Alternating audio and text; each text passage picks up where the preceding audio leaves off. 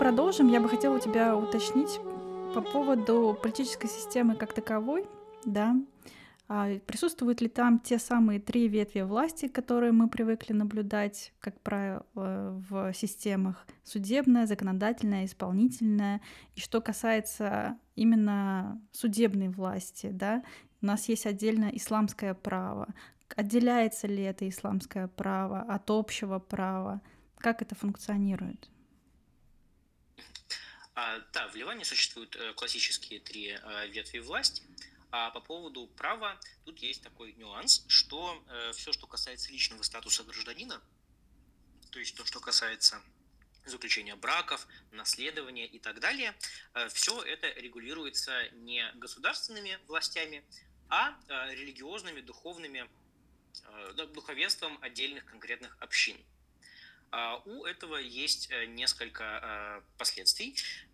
Во-первых, это значит, что Э, практически невозможно заключить э, брак или очень сложно заключить брак э, между ливанцами разных конфессий. Ну и даже и до гражданской войны это происходило довольно редко.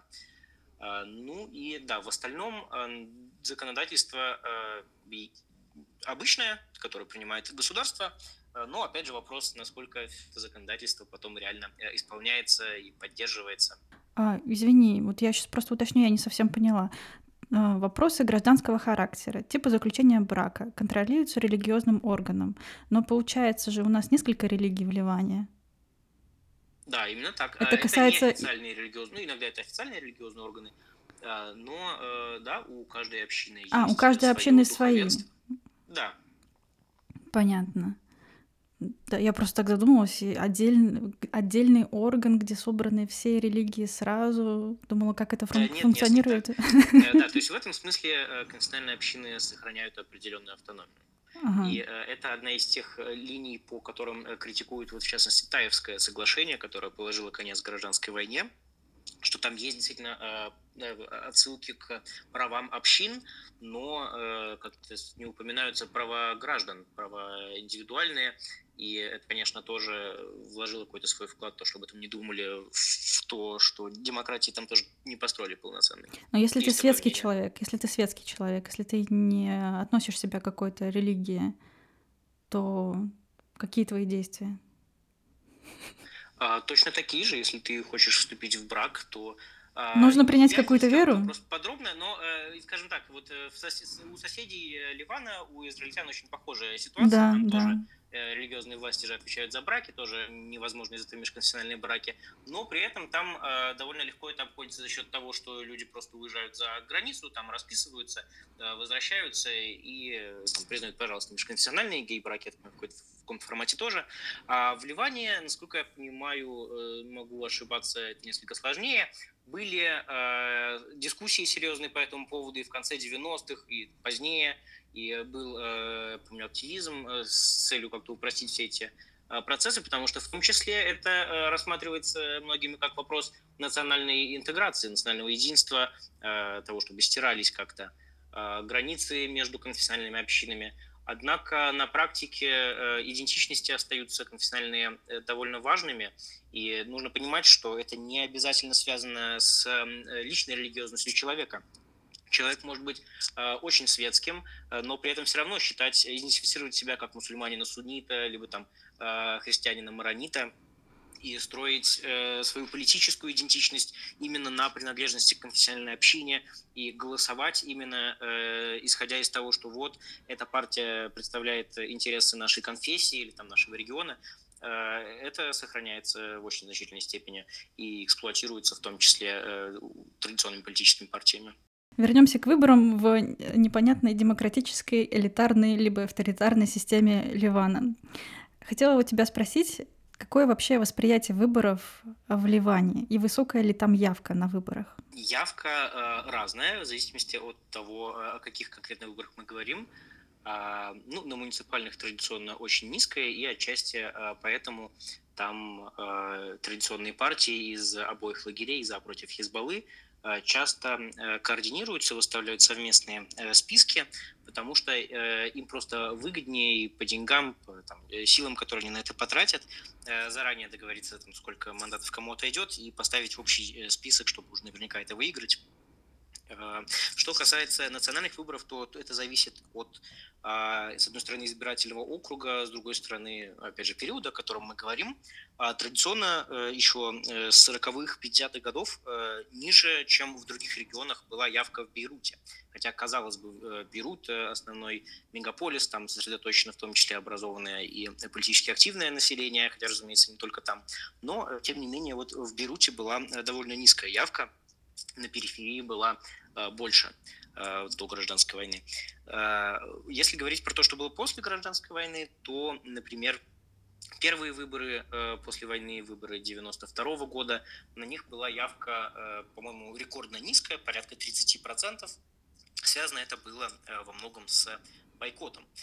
Бойкотом со стороны всех ведущих христианских политических сил, поскольку в результате, э, как я уже сказал, популярный среди христиан генерал Аун оказался вообще в изгнании.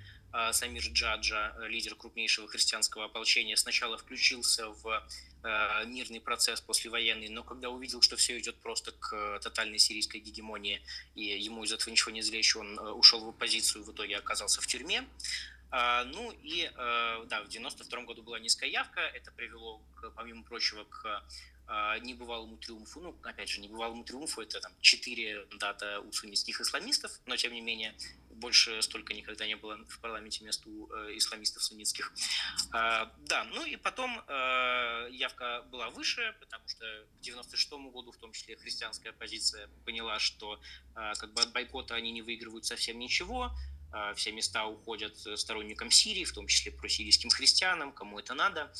И по мере того, насколько им помогали они участвовали в э, выборах, э, не могли. Э, ну и э, даже э, в 96 году, не помню, в 2000 году, по крайней мере, там сразу несколько оппозиционных кандидатов сумели избраться, в том числе христианских. Вот, ну и к тем выборам, которые проходили в 96-2000, там есть некоторые вопросы, может быть, а, по явке с той точки зрения, что были сообщения о том, что различные фальсификации, в том числе, что э, мертвые души, то есть регистрация скончавшихся избирателей. Но там было порядка э, 40-45% по официальным данным. Но э, в 2005 году проходят первые выборы без сирийской оккупации, и там сразу на несколько процентов подскакивает явка, достигает 46,5%. А, в том числе, наконец-то, появляются те политические силы, которые долгое время были исключены из политического процесса, в первую очередь а, некоторые христианские силы. И а, на выборах 2009 года там еще больше подскакивает явка, и проголосовать приходит больше половины ливанцев, 55%. А, ну и после 2009 года выборы не проводились 9 лет. Поляризация, которая к этому моменту уже была очень жесткой, она э, усугубляется еще больше гражданской войне в соседней Сирии, отчасти под этим предлогом, отчасти из-за э, споров по поводу избирательного закона выборы долгое время не проводятся. Ну и вот в 2018 году они наконец-то проходят, спустя 9 лет, и тут э, снова явка падает. Э, чуть меньше половины ливанцев пришли э, проголосовать. Э, ну и, возможно, это как раз связано, что к этому моменту уже как раз наметилось разочарование многими ведущими политическими силами. Ну, уже к этому моменту явно слабела крупнейшая суннитская партия, партия семьи Харири. Ну и, но на выборах 2022 года там явка практически не изменилась, чуть-чуть упала по официальным данным, ну, те же 49 с чем-то процентов. А, это если говорить про цифры. А гражданский долг, гражданским долгом а, выборы в Ливане не считают э, обычно. А, часто к голосованию подходят крайне э, прагматически, поскольку у многих э, сложилось стойкое ощущение, что твой голос сам по себе, он ничего, не то, что ничего, ни на что не влияет, влияет, но принципиально изменить ситуацию ты никак не можешь. И поэтому лучшее, что ты можешь сделать в этой, в этой ситуации, особенно если ты из э, бедной семьи, тебе нужно как-то кормить, обучать детей, а лучше медицина, образование, все это частное, для этого нужны деньги. А лучшее, что ты можешь сделать, это обратиться в какой-нибудь фонд аффилированный, либо они сами тебя найдут, благотворительный фонд, аффилированный либо с партией, либо с каким-то политиком, с какой-то династией, и эти люди предоставят тебе нужные социальные услуги, а ты э, будешь голосовать э, за них или что-то в таком духе. Но обычно лучшие все-таки услуги получают не просто случайные люди в обмен на голос, а те, кто с этими организациями, партиями как-то а, сотрудничает на более постоянной основе, например, там, э, идет добровольцем в качестве во время выборов, там и какие-то более серьезные бонусы могут быть, и на какие-нибудь праздники могут приносить от партии либо этой семьи а, продуктовые наборы, например, там, э, с бытовой химией, с макаронами, рисом. Ну и есть э, в Ливане также и покупка голосов. А, говорят, что, например... Официальная э, распродажа.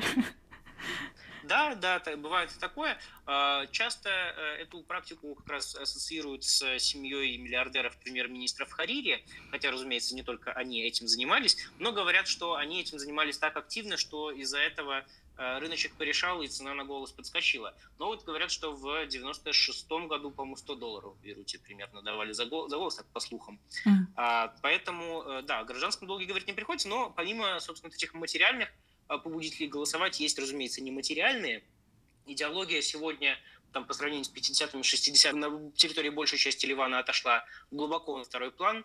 В какой-то степени идеология, наверное, мотивированная Хизбалла, еще кто-то, но в целом чаще всего э, вот, нематериальная составляющая э, политики, это больше конфессиональной идентичности, проявление того, что мы защищаем интересы определенной э, конфессии, ну и связанные с этим там, историческая память, определенное прочтение ливанской истории про то, как именно наша община страдала больше всех, сделала больше всех, дала Ливану самых крутых мучеников, а в результате с нами несправедливо поступили, Э, и э, через э, вот эти мотивы создается, укрепляется конфессиональная идентичность, играют с конфессиональной идентичностью и пытаются политики эту связку создать, что если ты любишь Иисуса, то ты голосуешь за нашу партию, ну, либо пророка Мухаммада. А, ну вот это, вот это и есть выборные лозунги, да, с которыми идут партии. Это так? Ну, нет, э, настолько вульгарно это все-таки обычно нет. Это я, я видела шутку, там а... просто был какой-то мем, э, посвященный как раз выбранным гонкам. Был такой плакат э, «Пора потуже затянуть пояса шахида», что-то в этом роде. Ну, нет, с такими лозунгами не идут, но, как правило, если говорить вообще о том, что было до гражданской войны, то если мы оставим вот каких-то партийных идеологизированных кандидатов, которые были, по крайней мере, среди депутатов там прям сильно в меньшинстве.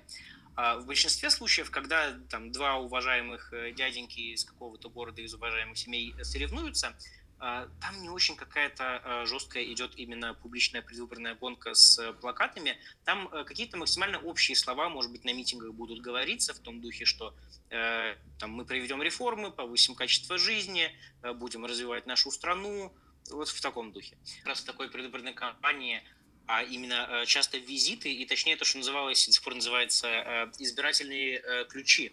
А, то есть это люди, у которых на местном уровне есть какое-то влияние, и они могут привести тебе избирателей. Например, это может быть патриарх какого-то клана, либо это может быть какой-то местный полукриминальный авторитет, а, прямо вариантов очень много может быть. То есть, условно говоря, это человек, которому представители кандидата могут передать деньги, ну, чаще всего деньги или какой-то такой материальный ресурс, который дальше этот избирательный ключ может перераспределить другим избирателям, себя, естественно, при этом не обидев, и таким образом мобилизуются избиратели. А, очень часто это и до гражданской войны работало так, и а, во многих случаях до сих пор не секрет, что какие-то местные банды, они сотрудничают с политиками вполне себе. А, и, а, ну, и что То есть это митинги не гражданская инициатива, это не то, что люди приходят, там, давайте голосовать э, за свободу, там, за выборы, без коррупции. А, такое э, тоже бывает, и этого всегда было много, в принципе, протестов э, в Ливане было много на протяжении лет, и, с одной стороны, среди них они нередко были связаны с ведущими партиями, но это делалось это все обычно, в общем-то, открыто, люди приходят с конкретными э, флагами, а, но очень часто это были и митинги, какие-то демонстрации людей, не связанных с традиционными партиями, э, часто немногочисленные, но вот, как я уже сказал, в 2015 году была большая протестная кампания в Бейруте, и в конце 2019 года, в октябре-ноябре, в общем-то, практически по всей стране, но на юге Ливана, я так понимаю, там довольно быстро это дело подавили, но там, по крайней мере, в Бейруте до там, середины декабря довольно активно протестовали, может быть, ну, начало точно. И э, это было весьма массово, как раз те протесты всех привлекли, э, привлекли всеобщее внимание тем, что там не было партийных флагов, и что одним из главных лозунгов тогда стал «Келлен яни келлен», Э, все они, значит, все они. И там периодически можно было увидеть символические виселицы с фотографиями там всех основных политиков, там, и э, лидер Хизбаллы, и главные критики Хизбаллы, э, поскольку, в общем-то, все эти люди в том или ином формате находятся у власти там, либо с начала 90-х, либо с 2005 года, и как-то благо э, процветания стране не принесли. Так, но мы можем сказать то, что гонка как таковая, она все-таки проводится, или там договариваются? А, да, гонка, безусловно, есть. А, договариваются, а, ну, э, обычно до, э, смысл обычно такой до гражданской войны был, что самые влиятельные э, политики договариваются, чтобы с минимальными потерями для себя составить общий список и всем остаться в парламенте, но всегда была конкуренция. В каждом регионе, как правило, даже есть какая-то очень влиятельная семья, есть несколько семей, которые с ней конкурируют, может быть, не в полную силу, но так или иначе прямо-таки, чтобы монополия была даже в каком-то отдельном регионе. А, такого и до гражданской войны, так входу мне сложно назвать примеры. Ну и, в общем-то, даже после гражданской э, войны а, э, есть э, реальная конкуренция. В последние годы, естественно, лет 15, это в первую очередь конкуренция там, союзы предвыборные формируются по э, принципу там, э, за Хизбаллу против Хизбаллы. Однако тут нужно быть очень э, осторожными, потому что если дальше мы начинаем разбирать, какие политики из каких партий оказались в одном избирательном списке, тут на самом деле все бывает очень контринтуитивно и, возможно, самые необычные альянсы и каких-то вот идеологических принципов здесь придерживаются далеко не всегда. И часто, в общем, это сложившаяся какая-то конвенция а, вот, э, ну и, да, то есть нельзя сказать, что оно все предрешено, хотя, например, вот э, в годы сирийского протектората э, Сирия принимала, прилагала максимум усилий, чтобы гарантировать себе победу еще до выборов. Ну, например, вот э, ныне всем известный союз шиитских партий Хизбалла и Амаль, движение Амаль, а, в общем-то, этот предвыборный союз э, во многом был создан в 90-е против воли этих партий а, при давлении Сирии, потому что Сирия хотела максимального результата для там, каких-то близких к себе партий. И помимо э, всяких э, сюрпризов в избирательном законодательстве и каких-то ограничений свободы слова и митингов, в том числе вот, да, договаривались э, на таком уровне. А, но сказать, что выборы – это все э, чистый фарс и договорняк, э, конечно же, нельзя. Определенный, с одной стороны, всегда была конкуренция ощутимая между вот внутри партии истеблишмента, ну, например, на выборах 2005 года э, успешнее всего были, э, был блок противников Хизбаллы э, и Сирии. В 2009 году они снова победили, но в 2018 году они проиграли. А, э, в, и большинство получил блок э, союзников Хизбаллы. А в 2022 году и союзники Хизбаллы потеряли большинство, э, противники Хизбаллы тоже не получили большинство. Поэтому э, тут все очень сложно. Поговорим об актуальной ситуации в политической системе Ливана. Есть такие коалиции с прекрасными романтическими названиями. Коалиция 8 марта, коалиция 14 марта. Не мог бы ты рассказать, что скрывается за этими названиями? А, это а, название происходит из 2005 года по датам э, крупнейших митингов э, за то, чтобы Сирия осталась 8 э, марта, либо чтобы сирийские войска покинули Ливан 14 марта. А, это условные коалиции, и на сегодняшний день эти названия, они, в общем-то, используются еще, но они в значительной степени потеряли актуальность. А, если вкратце, то коалиция 8 марта – это союз сил про сирийских и про иранских. А ключевой игрок там это Хизбалла и также вторая шиитская партия движения Амаль. Хизбалла, как известно, проиранская сила, а движение Амаль – это э, союзники Сирии.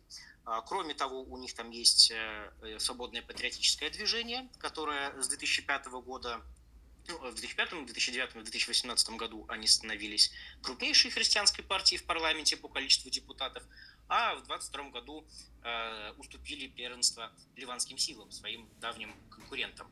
Кроме того, в, э, среди союзников Хизбаллы есть э, влиятельная христианская семья Франжье с севера и одна из двух э, ведущих э, семей в общине друзов Арсланы – ну и некоторые другие политики, в том числе, например, мусульмане-сунниты.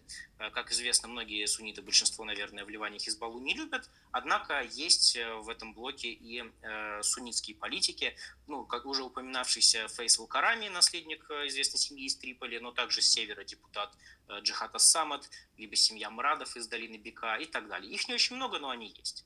А если говорить про блок 14 марта, то это оппоненты Хизбаллы, долгое время крупнейшей силой там была как раз семья Аль-Харири и их э, партия э, Аль-Мустакбаль. Ну, партия в данном случае это второстепенно, главное, что семья Аль-Харири. А, и это была ведущая суннитская политическая династия. Они, собственно, ее основал Рафик Аль-Харири, который был премьер-министром с 92 по 98, с 2000 по 2004. Это бизнесмен такой успешный, self-made man, Э, человек, близкий к Саудовской Аравии, э, с которым ассоциируется послевоенное восстановление Бейрута и в том числе связанная с этим э, коррупция и нарушение прав собственности. Но наследник Рафика Аль-Харири, да, собственно, наверное, нужно уточнить, что именно убийство Рафика Аль-Харири, бывшего премьер-министра в 2005 году, и стало той искрой, с которой началось это пламя, вспыхнуло пламя массовых протестов, международного давления, и Сирия в результате через несколько месяцев через месяц, по-моему, даже. В общем, э, довольно быстро вывела войска, несмотря на свое сопротивление. А его преемником стал Саад Аль-Харири, э, который как раз был одним из лидеров этого блока противников Хизбаллы и э, самым популярным суннитским политиком, но он не участвовал в выборах прошлого года, сказал, что приостанавливает свою политическую карьеру. Ну, это отдельная история, почему он так решил, сейчас не будем в это углубляться. Помимо вот, суннитской семьи Аль-Харири, в этом блоке из тех, кто до сих пор остается, теперь крупнейшей партией стали, стали христианские ливанские силы под руководством все того же бывшего полевого командира Самира Джаджа. Они сегодня крупнейшая христианская партия в парламенте и э, крупнейшая партия в блоке критиков Хизбаллы. А, кроме того, там есть э, прогрессивно-социалистическая партия. Это основная партия ливанских друзов, э, семья Джумблатов.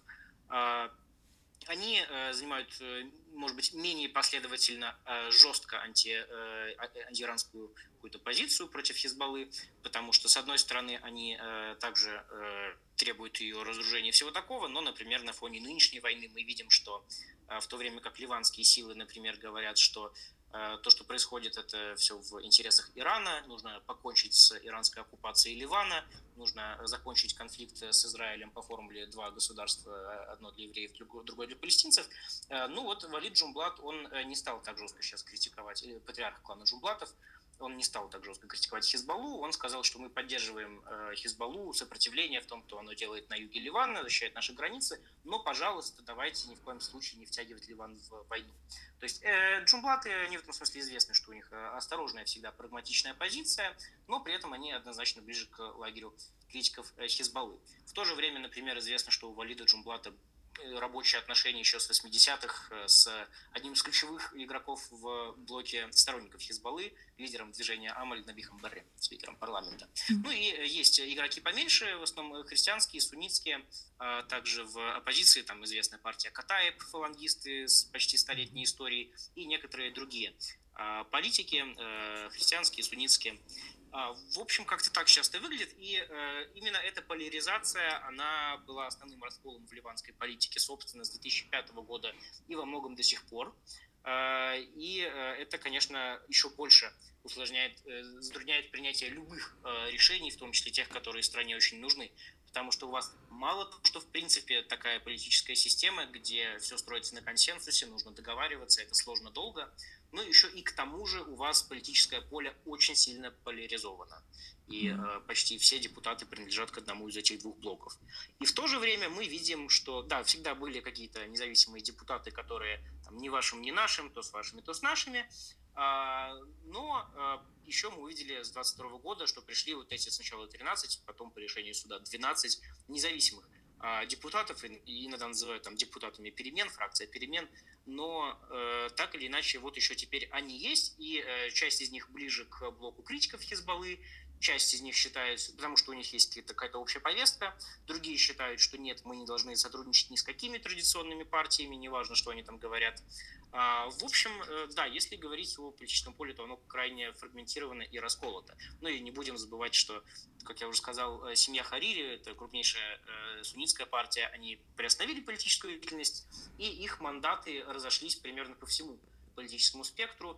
То есть э, были опасения у некоторых, что э, Хизбалла, близкие к ней суннитские политики, смогут выиграть от этого. Ну, нет, э, какие-то мандаты они получили, но в результате что-то ушло вот этой вот новой оппозиции, не связанной с традиционными партиями, что-то ушло критикам Хизбаллы, что-то ушло там, местным политическим династиям, каким-то бывшим союзникам Харири, что-то ушло союзникам Хизбаллы, в общем, э, всем понемногу. Ты несколько раз в течение своего рассказа упоминал о просирийских депутатах. Это характерно для политической системы Ливана до 2005 года или есть сейчас такие люди, которые до сих пор высказывают свою позицию, такую просирийскую, выступают в этом ключе за возвращение, возможно, под управление Сирии? А, да, а просирийские политики, это действительно, они появились в политической системе в больших количествах в 90-х годах, э, в парламенте, в правительстве. Собственно, э, с 92 -го года э, бессменный спикер парламента, уже упомянутый Набих Берри, лидер движения Амаль, ну, ныне движение Амаль – это партия после гражданской войны, а вообще-то это было ополчение. Поэтому Набих Барри тоже в каком-то смысле, ну, не столько прям полевой командир, ворлорд, скорее, правильное слово будет, потому что он, в отличие от Самира Джаджа, с автоматом там горам не бегал, но так или иначе был политическим лидером ополчения, э, которая тоже очень мрачными делами занималась. Ну, э, да, то есть э, есть такие политики. Э, Они есть сейчас. Э, да, некоторые из них есть и сейчас. Кто-то ушел. Ну, например, есть такая партия ССНП, Сирийская социал-националистическая партия, тоже с долгой историей, с 30-х годов, но когда-то, если коротко, это была такая радикальная антисистемная партия, радикально светская, и сначала крайне правая, потом крайне левая. А после гражданской войны то, что осталось от ССНП в Ливане, да, несмотря на то, что она называется сирийской, она возникла в Ливане и э, призывала к восстановлению э, Великой Сирии в ее естественных границах. Так вот, э, после войны эта партия в Ливане во многом стала инструментом сирийской политики, и у нее, там, на, по-моему, в 92 году были беспрецедентные 6 депутатов. Ну, это количество постепенно сокращалось, вот в 2018 году 3 депутата, а сейчас вообще ни одного не осталось. А какие-то другие политики у них там тоже по-разному. Вот уже упомянутая семья Арсланов – а вторая самая влия... влиятельная семья вообще не друзов после джумбатов. А они, э, естественно, в 90-х, начале 2000-х сотрудничали э, с режимом, все у них было хорошо. В 2005 году Сирия уходит, они проигрывают э, выборы, их представитель, и выходит из парламента. Но в 2008 году, в мае, возникает конфликт между Хизбаллой и тогдашним правительством. Это приводит к тому, что боевики Хизбаллы атакуют там какие объекты, связанные с правящей партией э, в столице, э, пытаются атаковать районы друзские, где проживают сторонники джумблатов. В результате э, стороны приходят к компромиссу, и джумблаты соглашаются не выставлять кандидата в избирательном округе Эмира Таляля Арслана, вот этого союзника Сирии, чтобы он мог избираться на тамошнее друзское место без проблем. И он таким образом переизбрался в 2009 году, переизбрался в 2018 году. А в 2022 году он проиграл, и проиграл не Джумблатом. Джумблаты свое слово сдержали, своего кандидата там не выставляли. Проиграл он малоизвестному молодому кандидату по имени Марк Дау. Марк Дау не связан с традиционными партиями, позиционирует себя как э, представитель вот этого протестного движения 2019 года. То есть э, в этом смысле тоже бывают очень разные э, траектории, и это показывает и в том числе конкурентность политической системы Ливана. И последний момент – который мы с тобой затронем, очень лелеемый, скорее в западных странах, да, в международных организациях, не только права человека, но и права женщин. Насколько активно себя проявляют женщины в политике Ливана? А женщины в политике Ливана э, стали за последние вот буквально четверть века проявлять э, себя гораздо активнее. А, ну, если коротко уходить в историю вопроса, то право голосовать женщины получили в 50-х годах.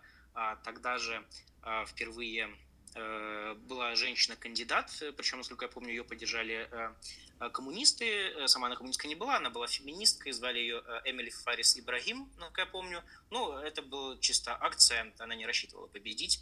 А в 60-х годах впервые появляется женщина-депутат в парламенте, однако она оказывается там не в результате конкурентной борьбы, а потому что ее отец, крупный бизнесмен, господин э, Бустани, Эмиль Бустани, по-моему, он а, э, погибает в несчастном случае, проводятся э, до выборы, но значит, по консенсусу местных элит, насколько я помню, она была просто единственным кандидатом, и так она и унаследовала его место. Ну а всерьез, более всерьез, женщины переходят в политику уже после гражданской войны.